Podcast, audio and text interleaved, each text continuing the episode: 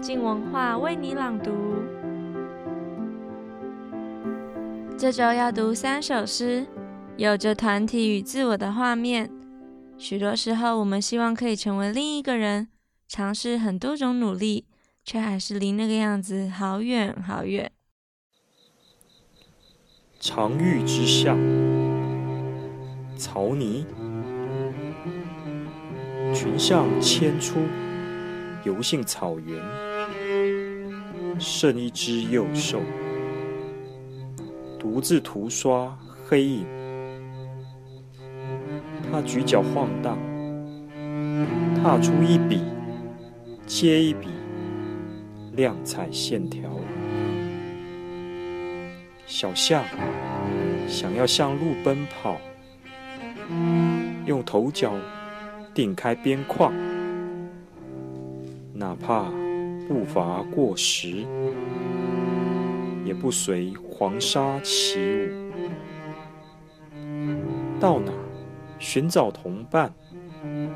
小马、福豹、枯枝老鸦，他们说：“男人，男人就该野。”就该到透视以外，回故乡撒野。他需要粉红小脚，只好向女人讨。他们奉送肥臀、斑驳背，大地的乳汁流遍欧陆街角，最后。栽入盆景，让花卉活得清冷。黑菊长寿，在八月凌晨，梦被笔墨晕开。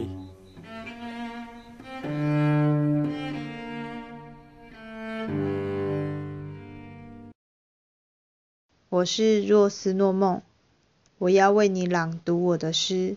命运，小女孩都穿裙子，排成一列，在路边跳绳。饱满的热气打上空白的墙面，越来越多，越来越多的女孩把她看着。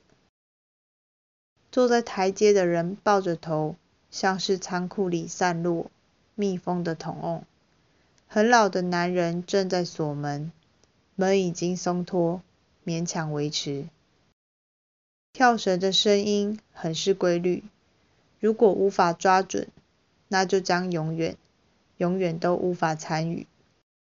彼此约好了，此时此刻，一阵风，一颗蜗牛空壳，放过些微的偏差，不会影响什么。吃了饭吗？没有吃，还没到那个时候。现在。必须在墙面上画着草图。女孩子排成一列，跳绳打在地上。这一轮勉强地跟上了。墙上的光如此斑驳。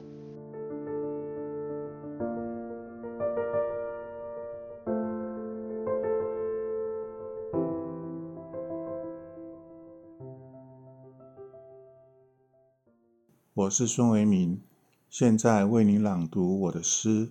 人像一模仿者，他想要模仿某少女，于是换好衣服，戴上花冠。我注视那双眼睛，依然明亮的光，周围已经有些阴影。我经过他的身旁，纯真的气息消失了，只剩香料与腐臭。背后的草原和山丘，甚至圆满的月色，无法转移或化解。我偷偷地哭泣。向神祈求怜悯被他模仿的某少女。二，某夫人。这些线条多数清晰连贯，如化妆品和衣饰，给她头部与上身。她在这些线条之内存活，张望、思索、睡觉，听到机器或者邻居交谈，完全没有溢出。这些线条像绳，给他肉体及肉体的边界，边界以外只有底色。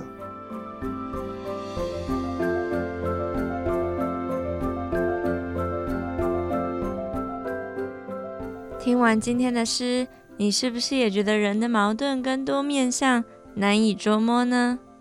明天的书评，黄宗杰要谈的书是。神探柯南道尔，一起来听听福尔摩斯之父传奇的神探人生。我们明天见。